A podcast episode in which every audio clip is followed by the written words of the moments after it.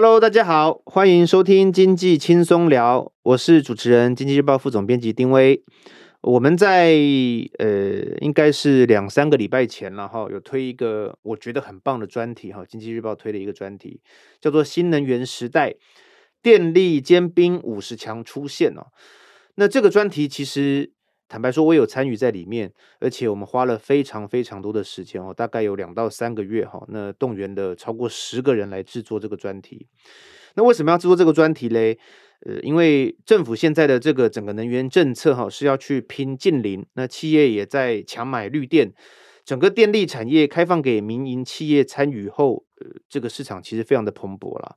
所以，我们数位制作人哈王玉伦就规划了一个题目，在讲说电力产业哈，台湾的电力产业正迎来史上最大的投资热潮，这估计在二零三零年前会带来一波。五兆元的商机，他把新能源的浪潮分为哦四大的新物种哈，那包括发电、储能、售电，还有电厂统包工程，就是我们俗称的 EPC 哈。那四个角色，呃，在整个市场里面现在是很热络的哈。那我们今天就很高兴来邀请到负责专题的呃玉伦来和大家聊一聊，他为什么会做这个专题。嗨，各位大家好，呃，我是王玉伦，很高兴今天能够来到节目，跟大家分享我们这一次花了很多心力做的电电力专题。真的是花了很多心力哈，是我刚算算这个时间应该两三个月有哈。对啊，大部分的时间都在做一些就是产业的，就是厂商的采访，然后做一些整理跟收集。嗯，我我这边因为我我刚刚有提到我也有参与啦，我先把整个专题的架构稍微讲一讲，那整个、嗯。待会可以玉人再分享一些你这一路做这个专题的心路历程。那这一次我们是把整个呃电力交易平台的商机前景以及它的挑战哈，做一个很完整的一个呃分析。那再来，我们也真去点了五十家的公司在参与到这个整个是整个刚刚说了四个新物种，那有五十个公司，他们都很优秀，那他们也都如火如荼的在进行他们的一些投资计划。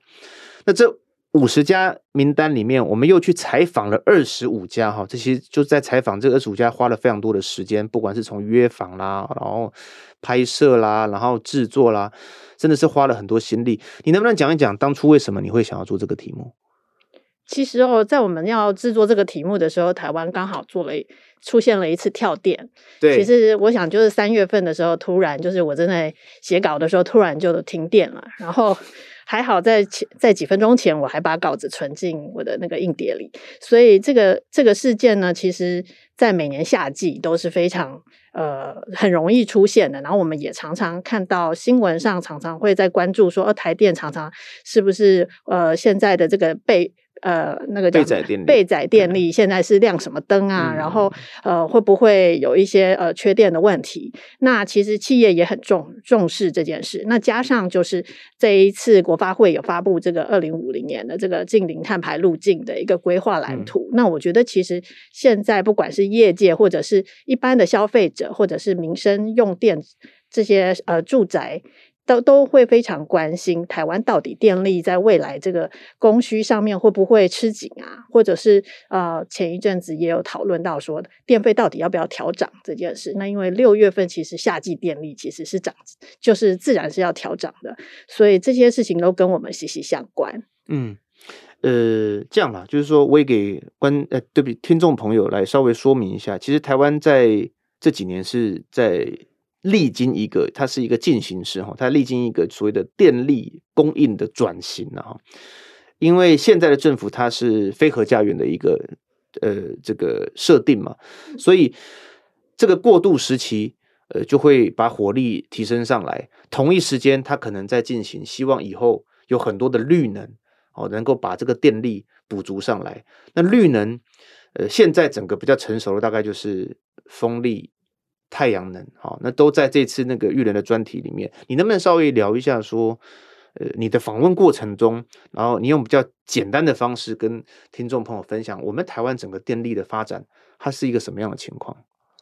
呃，因为我们现在政府是规划说，二零五零年的时候，再生能源能够达到六十七十的供供电比啊，嗯，但是其实现在这个。我们做这个专题，就可能了解到说，其实台湾现在的这个再生能源的供电比，其实才八九 percent 而已。对，其实这个落差非常大。那台湾其实从我们也我们也追溯到，就是台湾过去的这个电力产业发展，其实最从啊清末开始，我们才台湾才有开始有电力发电厂。嗯，嗯那最初其实清末是清朝末年，对，刘铭传的时候。那后来到呃台电成立的时候，也很意外，其实我们最初是用水力发电的。然后呃水力发电的这个，其实台湾其实其实水。水力很少啊，所以你可以想象当时的电是非常少的，可能只能做一些简单的照明。那后来才加入火力，然后到嗯一九嗯应该是一九六一九七三年左右，台湾开始就是发现说，其实电力电力应该走向多元化，所以才会有开始有核能。嗯，那这个核能火力就是成为后来台湾的这个电力的主要供应来源。那嗯到。大概一九八八年左右的时候，台湾开始就是诶鼓励气电共生啊，然后做一些其他多元的发电。然后到我觉得这次呃专题也是最关键的，就是二零一七年的这个电业法的修订了。修订的之后呢，其实有鼓励说，就是呃再生能源可以做一些呃就是交易自由的交易。那这一块嘞，一旦开启之后，其实也就开启了，就是民间企业可以去自己投资发电厂啊，就是太。太阳能发电厂或者是风力发电厂这样子的一个投资的空间，所以呃，因为这一个电业法的开放，呃，电业法的修正，开放了绿呃再生能源的这个投资机会，也是我们这一次为什么会呃做这个呃再生能源产业现在为什么有这么多人投入的一个契机。嗯，我我觉得我我给那个听众朋友一个概念哈，大家就可以理解，因为我刚刚提到说。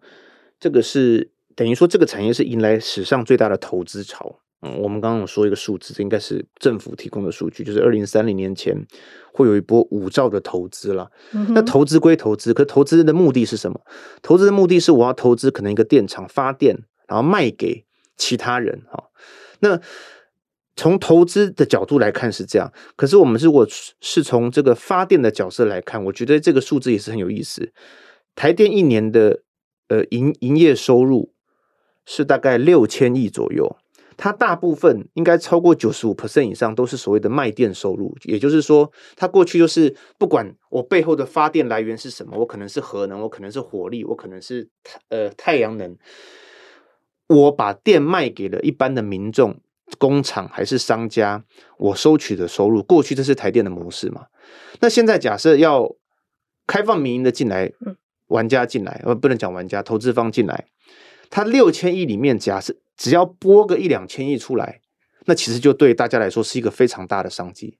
对不对？是的，是的。那这也就是你的专题里面大概会有分成四个物种，嗯，你能不能说明一下，就是它衍生出来什么样的一些机会呢？嗯哼，就是呃。开放再生能源产业，这个民间可以投资之后嘞，其实我们分析归纳出来有几种角色会在里面扮演重要的关键。其实我们可能一开始最初就会想到说，这个是呃电厂嘛，电厂的拥有者。那太阳能或者是呃离岸风电或陆域风电，不管是什么电厂，它都会有一个投资方，就是它的 owner，它的呃拥有者。那但是呢，其实协助这些建厂的。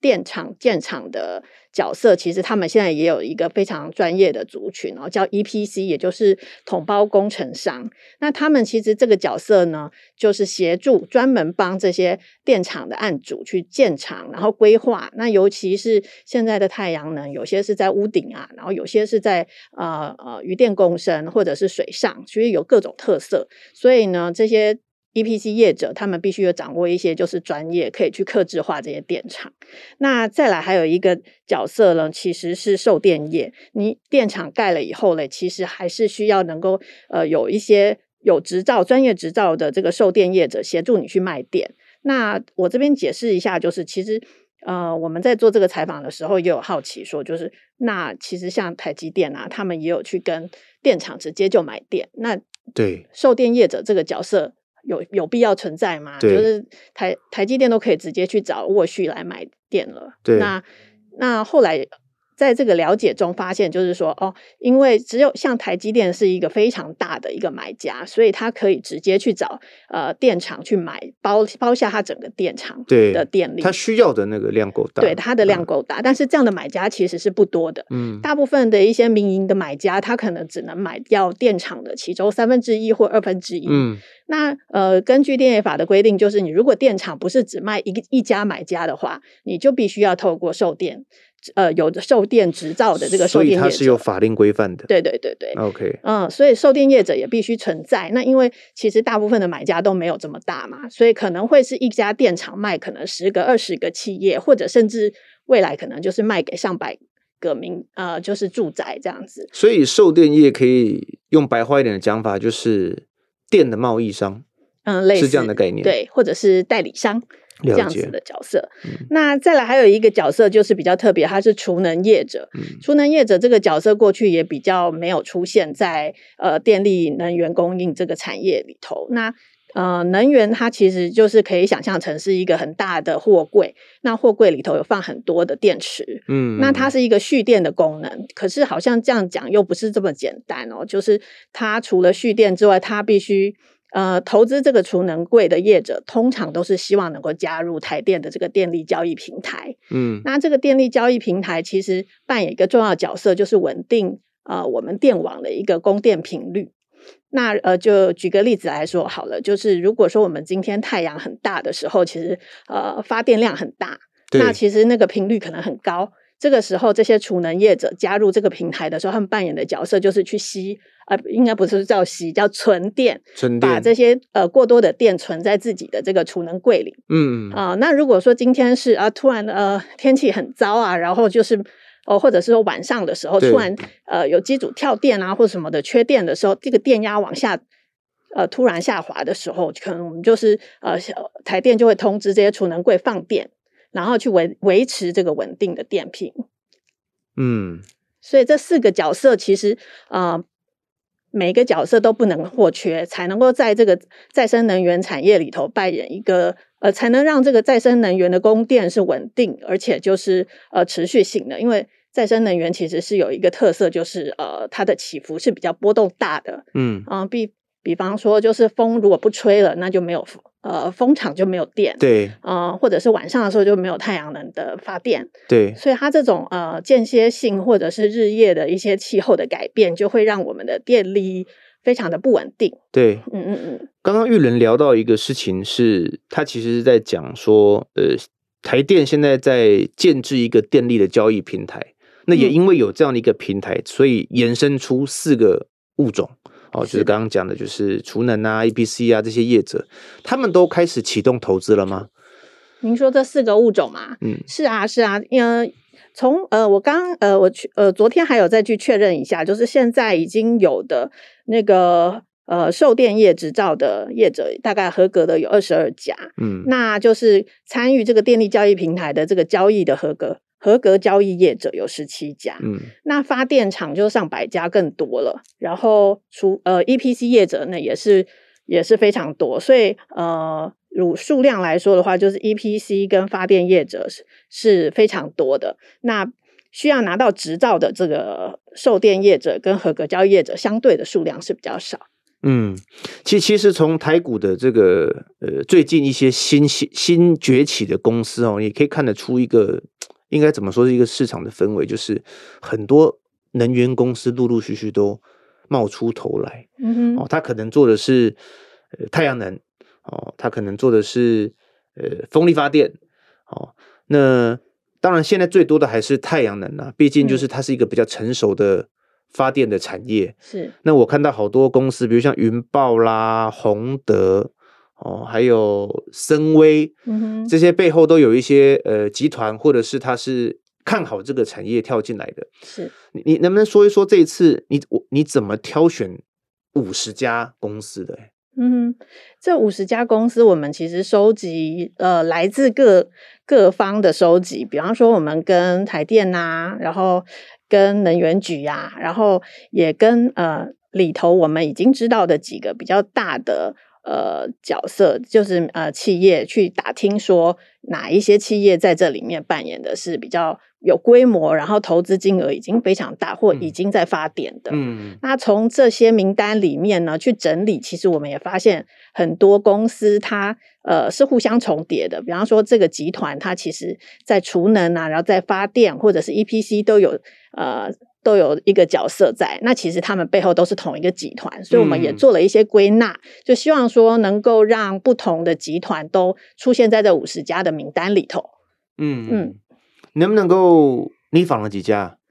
那十十几家吧，十二三家。你有你有访的很累吗？哎，我我是觉得说很有收获，但真的是蛮累的，因为把他们的经验，然后逐字稿做一些整理，然后呃，能够真正的了解这个产业到底是怎么玩的，怎么运作的，是蛮有趣的。嗯，呃，其实最近的有在看《经济日报》的朋友一定会发现哈，就是。很多就像刚刚玉人讲的，其实非常多的集团都往能源事业来发展哈，包括我们熟知的呃老牌的船产，它可能是做水泥的啊，做钢铁的啊，或者是他做金融的，他是做租赁的啊，他是做融资的，他也跳下来要直接做电厂。那像是做客运的啊，哦，这种三 D 嘛，高雄有个三 D，，他也跑跑进来做。那传统的就是做电力产业相关的。呃，设备的他，他本来就已经很在行，所以是他就也要跳进来，比如包括这个台达、大同啊，哦，还有什么中兴电工啊，嗯，所以我觉得这次的专题其实也，因为我刚好提到我也是参与者，我觉得让我有一个很大的收获是说，呃，应该说心得，说为什么会要形容它是一个史上最大的一个投资热潮？为什么？因为这是不分产业，所有人都要跳下来做。我刚好提到，不管传产科技哦，还是金融，大家都是哇一窝蜂的往这边跑。那我不要去评论说这个这样子是不是一个呃，它可能会有好的结果，或者是说它可能一窝蜂大家进来，但至少现况是如此，对不对？那我知道你这次也采访了十几家，你刚刚有提到，你能不能分享几个特殊的案例啊？哎，我们先用 EPC 来看好了。嗯，你有没有访问到哪几家你觉得有意思的？嗯、呃、，EPC 其实大大小小的非常多。然后我们我这次有访问到，介绍一下 EPC 好了，搞不好有些听众朋友不太懂、嗯。EPC 其实你把它想成是像建商这样子的角色，嗯、但它可能要有一些机电的 know how，嗯，电力管理的能源能源管理的一些专业知识在里头。然后它呃帮呃就是案场建了一个电厂之后，其实业者通常会委托他。呃，维运五年的时间，那这个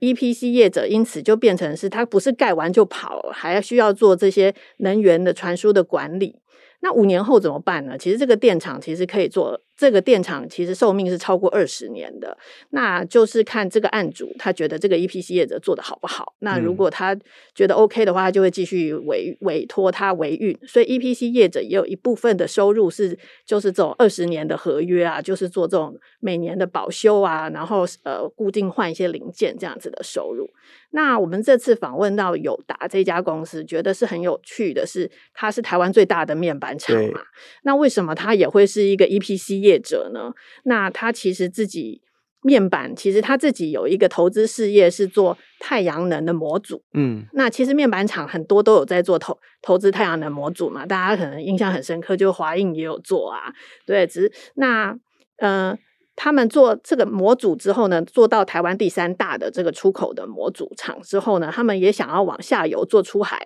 然后呃，所以他们就呃延伸了自己的能力，做到可以去帮客户打造一个太阳能电厂这样子。嗯、那呃很有趣的是说，他们其实不挑大小，所以他们很多的暗场是帮一些企业在他们的屋顶上盖这种屋顶型的，啊、对，嗯，然后他们也帮社区做。电力的管理，所以呃，也不是只有 B to B，也有 B to C，就是对这种社区啊、管委会这样子的。那大大小小的暗场都有，然后甚至于他的对手像群创也是委托他们来做太阳能电厂，嗯、所以其实、哦、对手的这个生意也拿来做了。没错，没错。所以嗯，他们在能源这一块就是没有在嗯。啊，他他们自己的这个受访的经验还蛮蛮蛮那个印象深刻，就是他们其实非常的环保，然后他们有他们自己的员工，其实都开电动车。哇哦，呃，然后他们自己就是呃，秉持的就是呃，大家一起来做环保，然后对环境友善这样子的一个态度去推广他们的这个太阳能的 EPC 业的产业，这样子，我是觉得说，嗯、呃。他们也讲了一些，呃，他们的观点就是他们自己觉得，就是他们帮客户做这个 EPC 案场，他们也愿意帮客户做维运。他们最不希望的就是客户把这个案场卖掉，获利了结这样子。理解，嗯，所以我，我以前的对 EPC 的概念，应该都是说，它就是一个统包商，嗯、我帮你，我接案子，我帮你把它盖好，我就走人。嗯，但按照你刚刚的说法，他现在是也不能只做到这样，就是我帮你盖好之后，我是一个整合方案的提供提供。厂商，嗯，帮你把厂盖到好之后，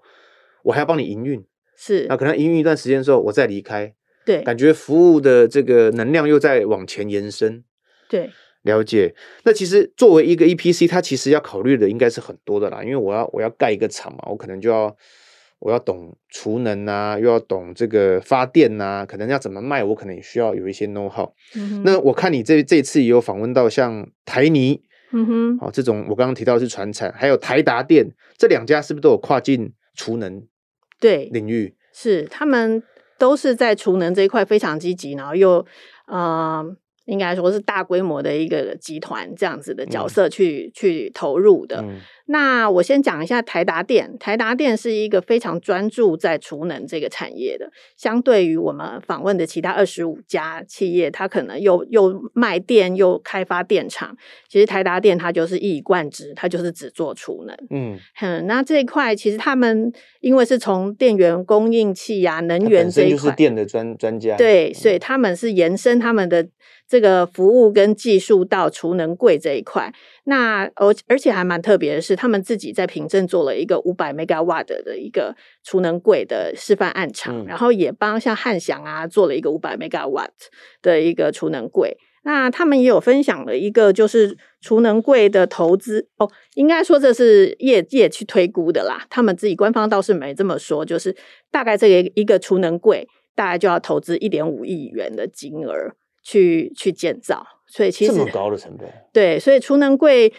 也是一个高资本的投资，高嗯、呃，应该是资本密集的一个投资案。但是他们也有公布一些数据啊，就是每个月大概有两三百万的电力的收入，就从透过这个电力交易平台拿到的这个台电给的钱是两三百万。那你可以去想象一下，就是它可能是五年左右可以投资回本。嗯嗯。那所以说，蛮多的这个银行业者是看好这种储能柜的投资，因为算是一个稳定的收益啦。嗯，那所以就会来投来来想要投资这个市场。那台达电也说了，就是他们在凭证做这个柜，其实他不是真的要就是在台湾广建这些储能柜，他是希望能够有一个可以看得见电力到底怎么样做交易的一个呃示范案场，让银行业者、银行家来亲眼看得到这些电怎么流动的这样子。嗯，呃，那他其实也是目标是说，哦，那国内的这些业者如果想要投资储能柜，可以找他们，然后或者是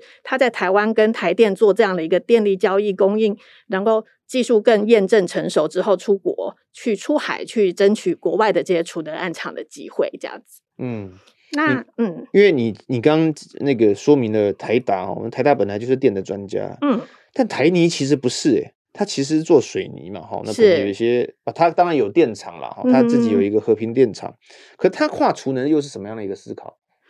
他其实，在能源这一块非常积极，但呃，我们这次的访问也有跟他们了解了，就是台泥绿能呢，它其实做的这些电厂，呃，角色非常多，像太阳能啊、风能啊，然后地热啊、海洋能啊，他们任何的能源的技术都很愿意投资。嗯，那能源投资之后，其实，嗯、呃。其实政府有一个规范啦，就是再生能源，其实未来这些电厂，它其实都必须有一个十五 percent 的一个储能的容量。嗯啊、呃，那因为再生能源就是一个呃供电发电非常不稳定的一种发电厂发呃电厂的特色，所以它必须有搭配一个呃辅助的储能系统，然后让它当它就供电过多、发电过多的时候，可以有一个储存的缓冲区，然后或者是当它呃，就是发电不足的时候，可以用这个来备援。你可以想象一下，就是当你是一个买主，你去跟台泥买电的时候，它的再生能源电厂买电的时候，嗯、如果说你想要每天都是用到它的电，可是它有一天电发不出来，就是呃乌云密布啊，或者是天气很不好的时候，它其实呃为了要跟你签约，要保证供电这件事，它必须要有一些辅助的备援的供电系统。嗯，所以这也是台泥为什么会呃，这也是它为什么要跨入储能这一块的原因。嗯嗯哼，所以它这个。电厂的呃投资技术研发呢是做的比较早的，那储能呢是这这这几年才开始投资的。对对对，刚刚你讲了一个 EPC 跟储能嘛，好，那其实在整个现在发展再生能源的过程当中，我我想最多的应该是所谓的发电业者了。嗯，比如说你我在我自己的工厂，我成立一个公司，在我自己的工厂里面屋顶全部铺满了太阳能板，其实我就是一个发电业者，我可能只是卖给台电而已哈。是，那现在。呃，我想中南部应该有非常多的，只要有一点规模的公司，它一定会在它那个屋顶上面去盖太阳能板啊。你这次有访问到一些发电业者吗？是，还蛮多的，几乎呃，这二十五家业者，除了像台达电这种，他专注只做其中一个角色的，嗯、大部分的业者他们都有投资电厂。嗯嗯。那电厂其实呃，如果刚刚副总说哦，那个储能柜是一个很很高资本投资的产业。其实电厂其实投资更不小哦，嗯，呃，以五百 megawatt 的电力的电厂来说，呃，要两两百五十亿的金额投资金额，两百五十亿，对，是。你说五百 mega 对，哇，那其实真的是非常非常重资本的，嗯，对，重资本的一个产业。那那他们要怎么投资这些电厂，就必须其实是靠银行融资。对，呃，那他们融资大概估是八十五趴左右。嗯，所以呃，为什么就是这些电厂他们发的电现在？大部分都是卖给台电，其实是因为就是手上有台电的合约的话，跟银行融资是方比较方便的。哦、oh，OK 哈、嗯，你讲出一个关键。嗯哼，那也有一些就是这些电厂的背后其实就是银行来投资的，那也就因此他们就是可以融资上面比较方便这样子。嗯，那其实。这些电厂，嗯，他们都很有企图心，因为台湾就是已经喊出了这个，我们在二零三零年的时候，二零二五年的时候要二十趴的这个再生能源嘛，没有个看起来应该是蛮有挑战的哈。对，是很有挑战。但是呃，为了要达成这个目标的话，其实各电厂的这个投资方都设定了一个非常积极的目标啦。嗯，有有五百 megawatt 的，或者是一一 Giga。一 gigawatt 这样子的一个高目标，那你可以想象后面带来这个投资金额是多少？我看你这次有去访大雅，他、嗯、其实最早也是做电线电缆对起家的一个企业，不过他这几年在这个呃能源事业是非常大力投资的哈。是是是，他自己有电厂吗？嗯，是的，他们也有电厂。然后我们这次访问的是沈董事长。嗯，那其实你也知道，他是一个老牌公司，嗯、然后他自己成立的这个创投大雅创投也是非常的